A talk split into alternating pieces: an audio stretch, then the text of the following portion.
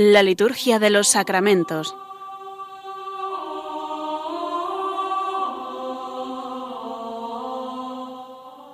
Con el Padre Juan Manuel Sierra.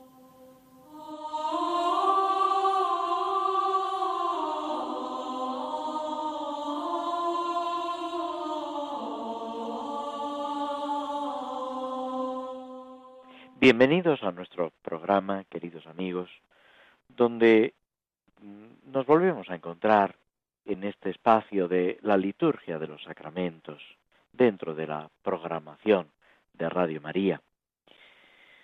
Junto a la Virgen, mirándola a ella, que es también para todos nosotros un modelo de participación en la liturgia, de vivencia del misterio de la redención, con esta fiesta que celebraremos al final de la semana de la presentación de la Virgen María en el templo, que nos sirve también para descubrir esa actitud de la Virgen en su relación con Dios, que, como os decía, es una orientación, una ayuda, un ejemplo para cada uno de nosotros. Esa entrega, ese recogimiento, podemos decir, y al mismo tiempo eh, esa contemplación y esa vivencia después se traducen en la acción, en la propia vida, en lo que tenemos que hacer en medio del mundo, cada uno según su propia vocación. Estamos, como todos sabéis, terminando el año litúrgico. El próximo domingo es el último domingo de este año litúrgico y celebraremos con toda la Iglesia la fiesta, la solemnidad de Jesucristo, Rey del universo. Es una fiesta relativamente reciente como fiesta litúrgica. La enseñanza, la doctrina que aquí se encierra, se remonta a Jesucristo, a la enseñanza del Señor, al anuncio del reino que marca toda la predicación y que señala también la muerte de Jesucristo en la cruz. Jesucristo, Rey. Así lo proclama Pilato con el cartel, con el letrero que manda colocar sobre la cruz. Así lo manifiesta Cristo ante Pilato, ante sus amigos y ante sus enemigos. Él es rey, no con un reinado de este mundo, no con un gobierno de carácter humano, material, pero Él es verdaderamente rey del universo y debe reinar en el corazón de cada uno de nosotros, en nuestros hogares, en nuestras familias, en la sociedad y en el mundo entero. El que instituye la fiesta litúrgica es el Papa Pío XI en el año 1925, año santo. Esta fiesta se celebraba, por decisión del Papa, el último domingo de octubre.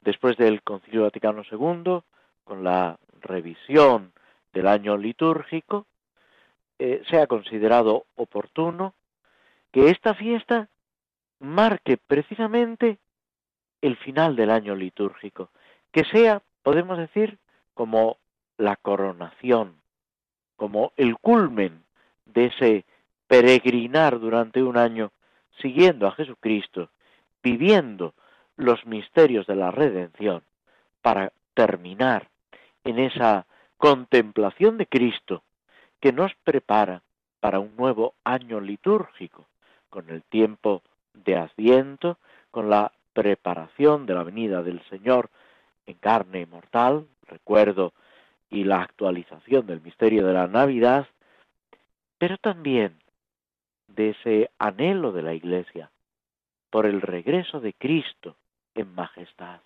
por la parusía, por la victoria completa y definitiva de Jesucristo.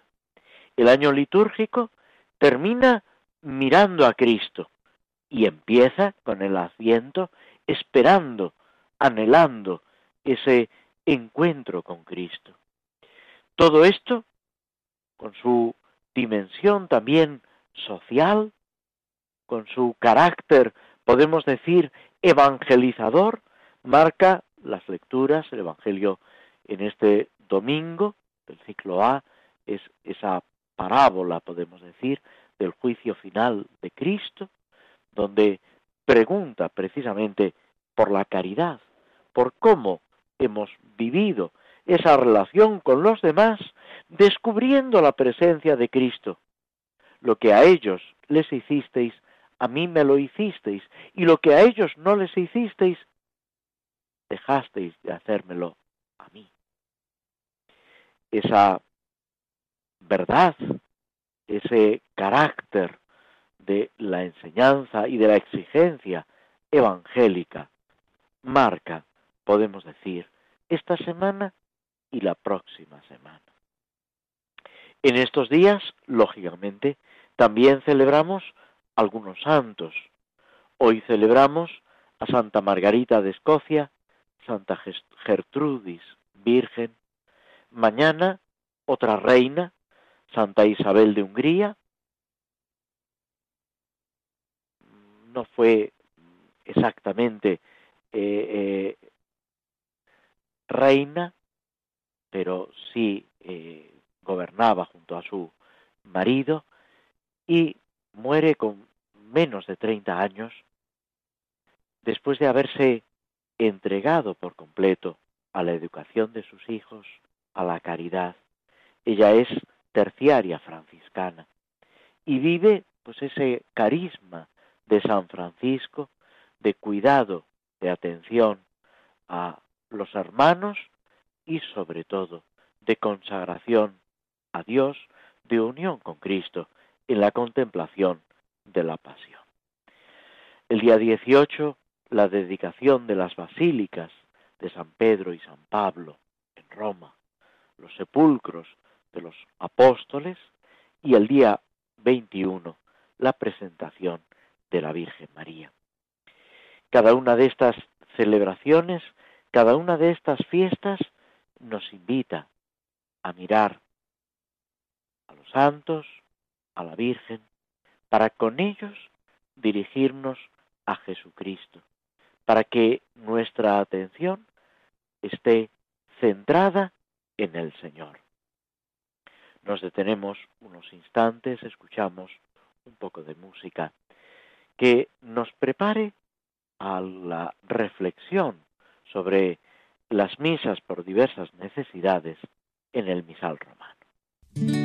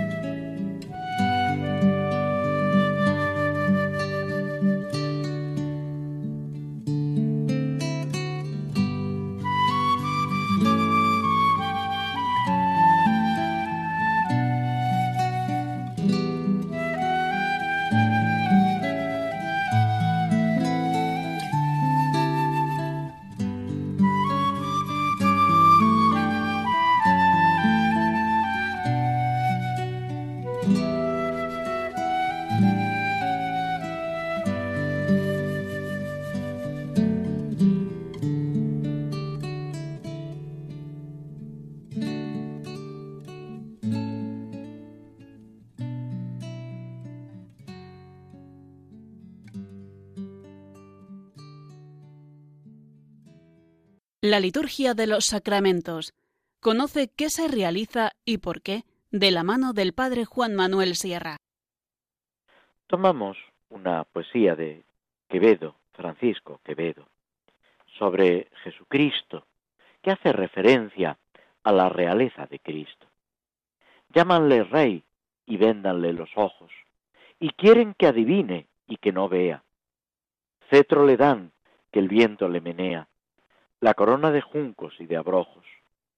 Con tales ceremonias y despojos, quiere su rey, el reino de Judea, que mande en caña, que dolor posea, y que ciego padezca sus enojos. Mas el Señor, que en vara bien armada de hierro su gobierno justo cierra, muestra en su amor clemencia coronada. La paz compra a su pueblo con su guerra. En sí gasta las puntas y la espada. Aprended de él los que regís la tierra. Y con este pensamiento, con esta invocación de este gran literato de la literatura española, Francisco de Quevedo y Villegas, entramos con las misas por diversas necesidades en la misa que el libro litúrgico nos ofrece por los sacerdotes. Es el número sexto de los formularios y presenta algo que siempre ha estado, eh, digamos, eh, como una realidad en la Iglesia, la oración por los sacerdotes, para que sean santos, para que cumplan la misión que el Señor les encomienda, para que cuiden del pueblo de Dios. Todo cristiano, por el bautismo, participa de Cristo, sacerdote, profeta y rey. Pero aquellos que han recibido el sacramento del orden, concretamente el presbiterado, que es lo que de lo que nos ocupamos ahora, lo que coloquialmente llamamos los sacerdotes, también forma parte del sacramento del orden. El diaconado y el episcopado, los diáconos y los obispos. Pero aquí nos estamos centrando en lo que popularmente llamamos los sacerdotes, más técnicamente los presbíteros. Este segundo grado, grado intermedio del sacramento del orden, que son cooperadores del obispo en el cuidado pastoral, en la atención al pueblo de Dios, son los que normalmente llevan el cuidado pastoral en las parroquias, en otras iglesias, colegios, hospitales, los que atienden unidos al obispo y en nombre del obispo las distintas comunidades cristianas, las comunidades monásticas, etc. Es importante pedirle al Señor, como se hace la jornada de oración por las vocaciones y el día de San José, que es también el día del seminario, pedirle que mande trabajadores a su mies, que mande operarios, que mande sacerdotes, ministros consagrados, que cuiden del pueblo de Dios, unidos a Cristo en ese triple oficio de sacerdote, profeta y rey. Esa realeza, como recordábamos y aparece en los textos litúrgicos de la fiesta de Cristo Rey, es una realeza de servicio, de eh, dirigir, pero sirviendo. La, la frase de Cristo en el Evangelio no ha venido a ser servido, sino a servir. Y el que quiera ser mayor y más importante entre vosotros, que sea el último y el servidor de todos. Es la frase que tanto le gustaba repetir al Papa Pablo VI. No es original suya, es usada desde la antigüedad. El Papa definiéndose a sí mismo como siervo de los siervos de Dios, al servicio de la Iglesia y de cada cristiano. Esto también cada sacerdote debe vivirlo en la comunidad cristiana a la que atiende y en la Iglesia universal, porque aunque un presbítero, un sacerdote asociado al obispo, trabaja en una diócesis concreta y con frecuencia en una comunidad parroquial o en otra actividad pastoral concreta, no puede perder de vista ese sentido universal, eclesial, católico de su acción, esa santificación, ese anuncio del Evangelio, ese cuidar en el pastoreo del pueblo de Dios, desborda los límites de una parroquia, de una comunidad concreta, incluso de una diócesis, y redunda en bien de la Iglesia universal. Y debemos sentirnos miembros de la Iglesia universal, necesitados de nuestros hermanos y empeñados en el bien de nuestros hermanos, con nuestras palabras, con nuestras obras, con nuestra oración. Es importante que los cristianos pidan por los sacerdotes para que su tarea, su misión sea eficaz, para que ellos mismos acierten, inspirados por Dios, en lo que tienen que hacer, decir, enseñar, en cómo tienen que vivir en medio del pueblo de Dios, para que ellos se santifiquen y sean instrumento de santificación para toda la iglesia.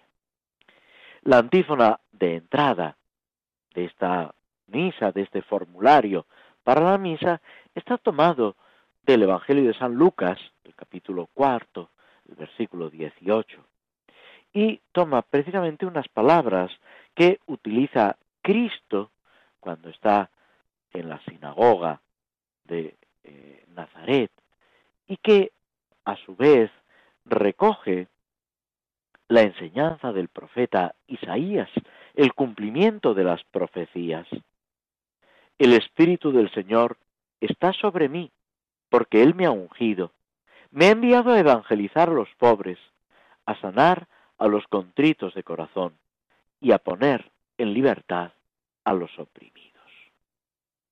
Esa tarea de Cristo se realiza de una forma especial a través de los sacerdotes, que debe ser, como se repetía en latín hace unos años, alter Christus, otro Cristo.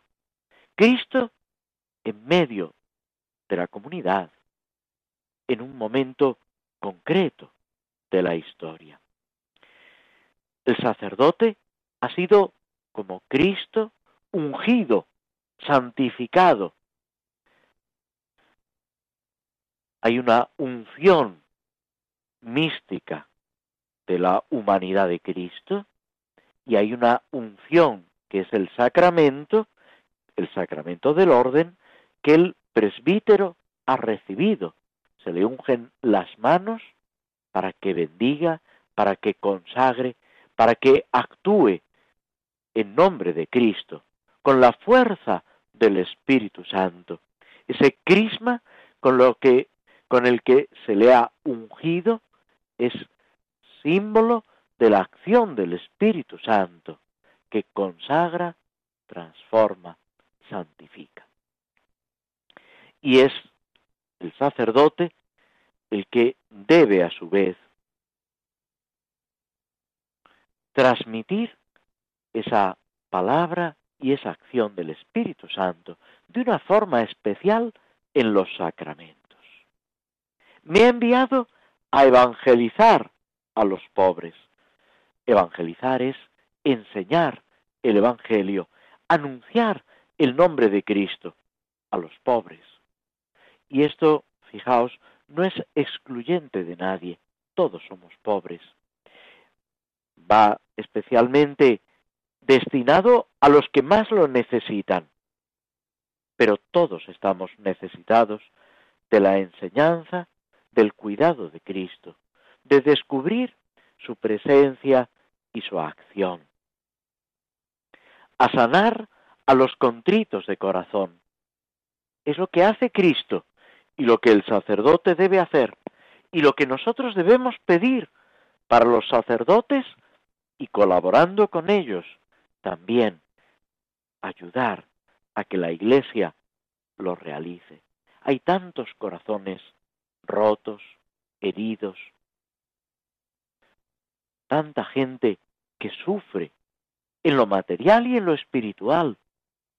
Y la Iglesia está llamada a través de sus sacerdotes y a través de todos los fieles a remediar en la medida de lo posible, a, con frase del apóstol San Pedro, a dar razón de la esperanza, a comunicar la verdadera alegría y a enseñarnos que la muerte no es el final del camino. Estamos en este mes de noviembre en el que de una forma especial se recuerda a los difuntos. Para el cristiano es fundamental tener presente que la muerte no es el final. La muerte es un trance por el que tenemos que pasar, pero no pasamos solos. Y al decir que no pasamos solos, fijaos, no me estoy refiriendo, como muchas veces pensamos, a los amigos, a los seres queridos. Hay quien ha dicho que siempre nos morimos solos. En parte es verdad. ¿Por qué? Pues porque la cercanía incluso de los seres más queridos, que no cabe duda que siempre es un consuelo, un motivo de paz y de alegría. Pero ellos no nos pueden acompañar más que hasta el umbral de la muerte. Pero hay alguien que sí que nos acompaña antes, durante y después, y es Jesucristo. Y con Cristo la intercesión, el cuidado, la protección de la Santísima Virgen María. Y ese misterio de la comunión de los santos que se enseña en el catecismo, que recordamos cuando rezamos el credo, esa misteriosa solidaridad y unión profunda entre todos los que compartimos una fe y una misma vida en Cristo por la gracia. Por eso podemos decir que en realidad no morimos solos, que en la vida y en la muerte, dice San Pablo, somos del Señor, y Él está a nuestro lado, guiándonos, cuidándonos, caminando delante de nosotros. Recordad ese salmo del buen pastor, el Señor es mi pastor, nada me falta. Me guía por senderos oscuros, por senderos tortuosos. Dios está siempre guiándome, acompañándome, y en Cristo me da, con esa frase tantas veces leída y repetida, el amigo que nunca falla sanar a los contritos de corazón, vendar las heridas. ¿Cómo? Con la gracia de Dios, con la fuerza del amor de Cristo, que ha sido derramado en nuestros corazones, dice también San Pablo, con el Espíritu Santo que se nos ha dado, poniendo en libertad a los oprimidos. Es verdad que tenemos que intentar liberar en la medida en que sea posible, a todos aquellos que están oprimidos, encarcelados en lo material y sobre todo en lo espiritual. ¿Cuál es la libertad? La que Cristo nos comunica. Discutiendo con los fariseos, con los sumos sacerdotes, lo recoge San Juan en el Evangelio. Les dice, que solamente en la verdad serán verdaderamente libres. ¿Y qué es la verdad? le pregunta Pilato. Y debemos recordar que Cristo ha afirmado que Él es el camino y la verdad y la vida. Nadie va al Padre si no es por Él. Ese es el camino que debemos recorrer ese es el anuncio que debemos hacer y ese es el sentido de nuestra existencia. Y el sacerdote está llamado a vivirlo de una forma especial y a comunicarlo a aquellos fieles que le han sido encomendados. A esa comunidad cristiana a la que Él se dirige, que pastorea en nombre de Cristo. Pero esa comunidad cristiana, la Iglesia entera y cada uno de nosotros debemos pedir por los sacerdotes, para que sean fieles a su vocación, para que cumplan la misión que Cristo le ha encomendado y puedan darnos aquello que esperamos, aquello que, fijaos, tenemos derecho a pedirles como miembros de la Iglesia, pero colaborando con ellos, ayudándoles, apoyándolos, sintiéndonos solidarios, unidos, como os decía, en la comunión de los santos. No se trata de exigir desde fuera, sino de comprometerse en ese seguimiento de Cristo, construyendo todos juntos ese cuerpo de Cristo que es la Iglesia, y participando todos de esos trabajos del Evangelio según la fuerza de Dios, según lo que cada uno puede y en cada momento está llamado a realizar. Si cualquiera de nosotros se echa para atrás, algo se queda sin hacer, algo le falta al cuerpo de Cristo. Y es importante que nos empeñemos en este seguimiento del Señor, movidos por la caridad, movidos por la gracia. Nos detenemos unos instantes escuchando de nuevo un poco de música antes de pasar a la lectura y el comentario de los salmos, concretamente del Salmo 32.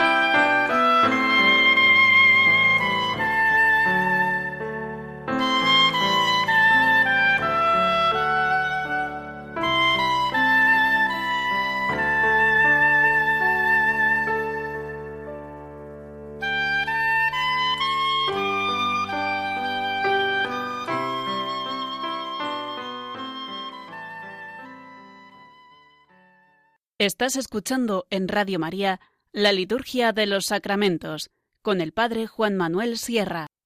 Antes de adentrarnos en el Salmo 32 según la numeración normal, el 33 según la numeración hebrea, vamos a tomar un fragmento de una poesía a la Virgen de Fray Luis de León. Virgen que el sol más pura, gloria de los mortales, luz del cielo, en quien es la piedad como la Alteza. Los ojos vuelve al suelo y mira un miserable en cárcel dura, y cercado de tinieblas y tristeza, y sin mayor bajeza no conoce ni igual juicio humano, que el estado en que hoy estoy por culpa ajena, con poderosa mano quiebra, reina del cielo, la cadena. Esta petición a la Virgen se la dirigimos también cada uno de nosotros. Y vamos con este comentario del Salmo 32 a ocuparnos de los versículos sexto al noveno. La palabra del Señor hizo el cielo, el aliento de su boca sus ejércitos, encierra en un odre las aguas marinas, mete en un depósito el océano. Tema al Señor la tierra toda Tiemblen ante él los habitantes del orbe, porque él lo dijo y existió. Él lo mandó y surgió. Nos encontramos aquí de nuevo con esa palabra creadora, la palabra de Dios que hace el cielo, que realiza esa maravilla que es el mundo. El Papa Pablo VI, San Pablo VI, reflexionando sobre su muerte, dice, ¿cómo no haber admirado suficientemente las riquezas, la belleza del microcosmos y del macrocosmos? Todo era un don, un regalo, una invitación a descubrir la belleza y la presencia de Dios, su amor que se manifiesta en las criaturas. Y eso que decía Pablo VI, presintiendo ya cercana su muerte, debemos decirlo y vivirlo cada uno de nosotros en la presencia del Señor. La palabra de Dios, ese mensaje, esa acción es eficiente, recta, sincera, justa. Es lo que constituye la realidad. Y debemos verlo todo en conexión con Él. Se cuenta, seguramente lo habéis oído en muchas ocasiones, que San Ignacio de Loyola, ya mayor, cuando paseaba por el jardín en Roma, contemplando las flores decía, callad, que ya sé lo que me decís, que ya lo comprendo.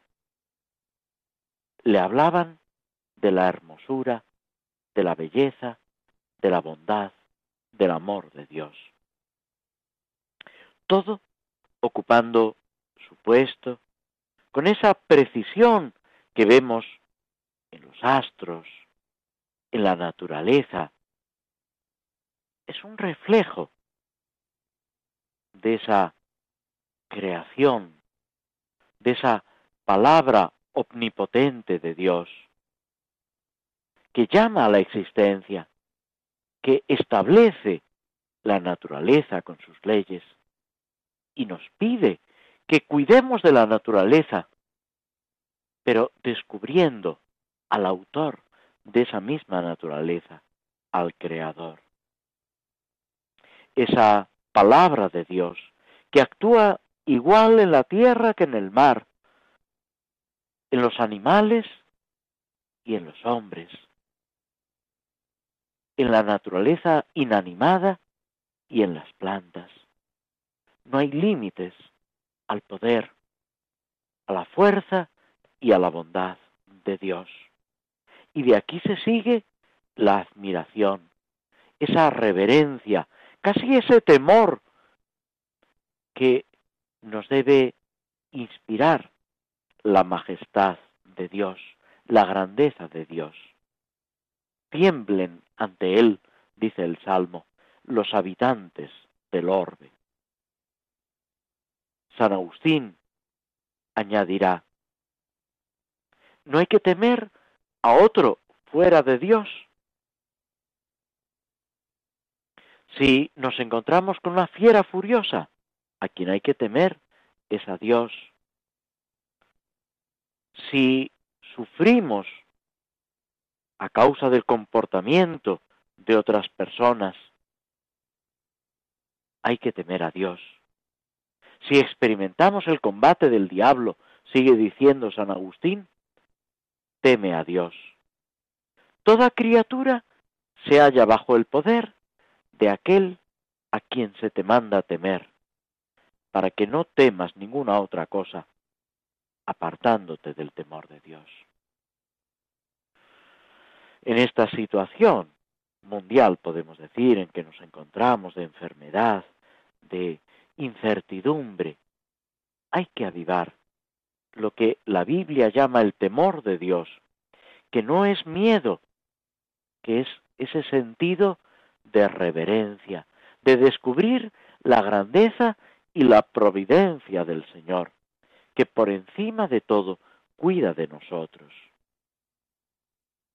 La acción de Dios, justa, omnipotente, se identifica con su misericordia y con su amor. Dios todo lo hace para el bien, para el bien de sus elegidos, de los justos, de los rectos de corazón, de cada uno de nosotros. Por eso sigue diciendo el Salmo, el Señor deshace los planes de las naciones, pero el plan del Señor subsiste por siempre, para siempre.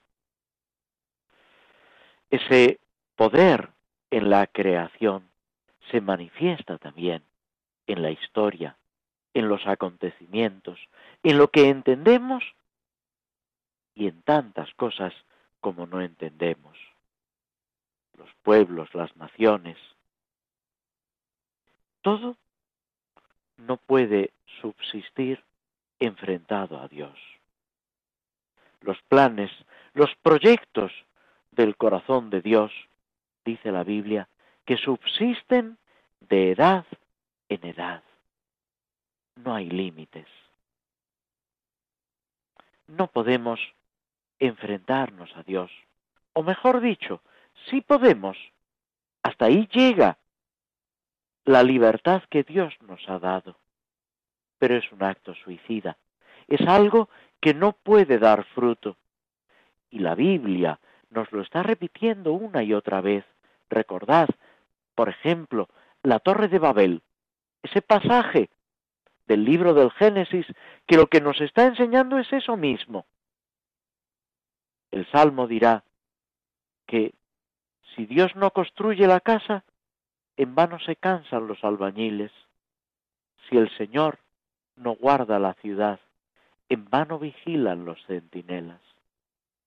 De ahí se tiene que seguir, y es la actitud que el salmista quiere enseñarnos, una gran confianza, un abandono en el amor infinito de Dios, que por supuesto nos llama a colaborar con Él, a tomar parte, como decíamos hace un momento, en los trabajos del Evangelio, pero sabiendo que ni el que siembra ni el que ciega, dirá San Pablo, sino el Señor el que da el crecimiento. Con esta confianza, con la mirada una vez más puesta en el Señor, nos detenemos unos instantes, escuchamos un poco de música, esta melodía de la película el Señor de los Anillos, que recoge en parte la obra magistral de Tolkien, y a continuación pasaremos a ese comentario de la obra de Tolkien, El Señor de los Anillos.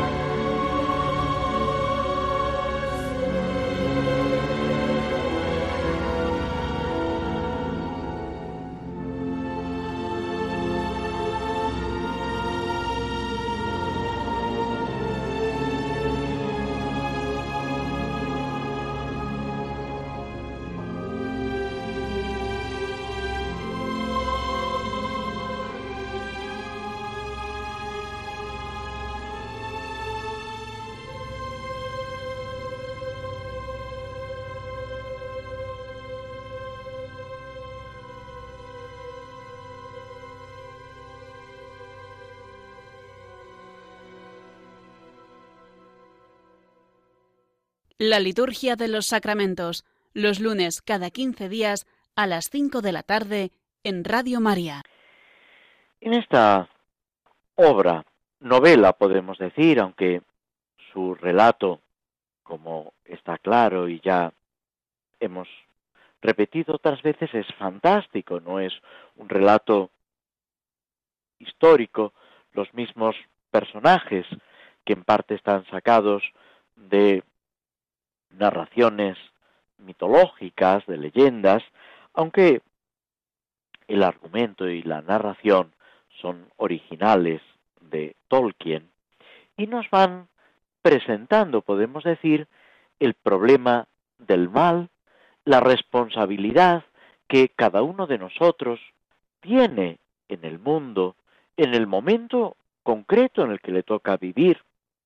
El mismo Tolkien, hablando alguna vez de su obra, señala que se ha inspirado en su misma experiencia, en la guerra, él tuvo que participar en la Primera Guerra Mundial, eh, uno de sus hijos participó en la Segunda Guerra Mundial, él vivió situaciones de, penuria, de dificultad, él tuvo pues que vivir eh, su fe, él eh, se bautizó siendo niño y mantuvo siempre eh, esa, no solo esa fe, sino una mm, intensa vida cristiana, eh, con participación habitual en los sacramentos, y él señala que los sacramentos, la oración, es precisamente lo que le ayudaba y le daba fuerza en medio de las dificultades, dificultades eh, profesionales, dificultades familiares,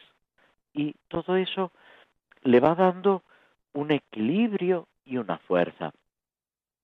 Y todo esto sin que eh, estemos, lógicamente, ante un tratado espiritual, pero casi sin querer el autor, todo esto se va reflejando en los distintos personajes. No es que haya una visión religiosa, tampoco se excluye, pero sí que hay una humanidad, podemos decir, una serie de valores que el libro nos está transmitiendo. Nos habíamos detenido en el programa anterior en esa sorpresa de Frodo cuando descubre, no sin emoción, que sus amigos están al corriente de sus planes y que no sólo no impiden que realice ese plan, esa misión que tiene que, que afrontar, sino que están dispuestos a ayudarlo, a acompañarle, a compartir con él esos trabajos, esos sufrimientos. El autor, Tolkien, nos dice que Frodo se siente en este momento profundamente conmovido. La amistad es algo que conmueve cuando realmente la estamos viviendo, cuando percibimos ese cariño, esa cercanía, ese sacrificio de las personas a las que queremos y experimentamos que hay una correspondencia y a veces sentimos incluso que hay una superación. Es otra experiencia muy corriente en la amistad, experimentar que el otro te gana en esa entrega, en esa generosidad. Y cuando se vive verdaderamente la amistad, eso es un acicate, un estímulo para ir creciendo junto a los amigos, para esforzarse cada uno por los demás, cuidando, protegiendo, ayudando, corrigiendo también, y a veces llamando al esfuerzo, al sacrificio, porque lo que se quiere por encima de todo es el bien del amigo. Frodo les tiene que decir, no entendéis, iré de peligro mortal en peligro mortal. No os hacéis cuenta de lo que me espera, de lo que se avecina. En realidad, ni Frodo mismo lo sabe. Quizás si lo supiera, y se repite también esta expresión en otros momentos, si lo supiera, quizás quedaría paralizado. Lo va descubriendo poco a poco, como también sucede en nuestra vida. Si vamos al relato del Génesis, cuando Dios le dice a Abraham, sal de tu tierra. Y Abraham le pregunta, ¿a dónde, Señor? La respuesta es, a donde ya te mostraré. Cuando Jesús envía a los apóstoles al mundo entero, no les dice todo lo que va a pasar. Les invita a seguirle en ese momento. Lo demás vendrá después. Y con la ayuda del Señor, con el auxilio de su gracia, lo irán afrontando. Y lo iremos afrontando también todos nosotros, cada uno de nosotros. Hemos puesto la mano en el arado, no podemos volver la vista atrás. Cristo camina delante de nosotros y a nuestro lado. Mary le responde, por supuesto que entendemos, pero hemos decidido venir. Sabemos que el anillo no es cosa de broma. Haremos lo que podamos para ayudarte contra el enemigo. Y si Frodo estaba sorprendido, podemos decir que ahora se queda de piedra, porque él pensaba, que el anillo era un secreto que sólo él y Gandalf, el mago, conocían. Merry, medio en serio, medio en broma, le cuenta que hace mucho tiempo que conocía la existencia del anillo. Había visto a, Bilbo, al tío de Frodo, utilizar el anillo para esconderse, para evitar encontrarse con unos parientes con los que estaba en discusión, que querían quedarse con sus bienes. Después de eso, dice Merry, tengo que reconocer que estuve espiando, que incluso leyó el libro secreto de Bilbo. Frodo exclama, ¿no hay nada seguro? Y Merry le dice, no demasiado. Fijaos que muchas veces ponemos seguridad en lo que no la tiene. Y queremos organizar, medir, manejar la información. Y eso antes o después se va de las manos. ¿Qué hay que hacer? Ir con la verdad por delante. Sencillos como palomas y astutos como serpientes, pide el Evangelio. Le cuentan también en este momento cómo, con la ayuda de Sam, han estado intentando enterarse de todos los planes.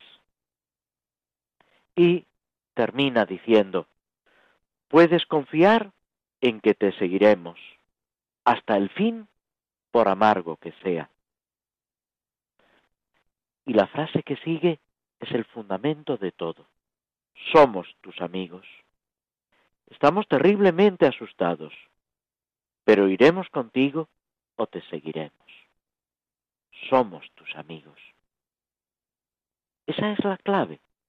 Y es lo que estamos llamados a vivir con las personas que nos quieren y sobre todo en la iglesia y en nuestra relación con el Señor.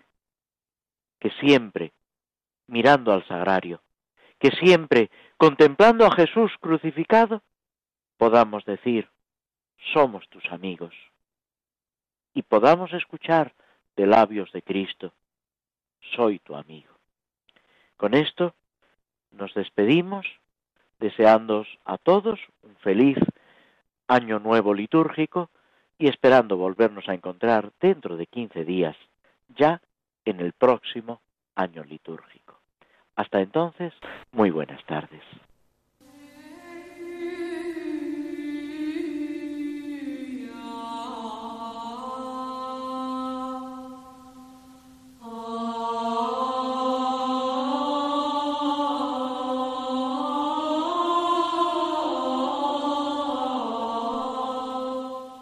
Así concluye en Radio María la Liturgia de los Sacramentos, un espacio dirigido por el Padre Juan Manuel Sierra.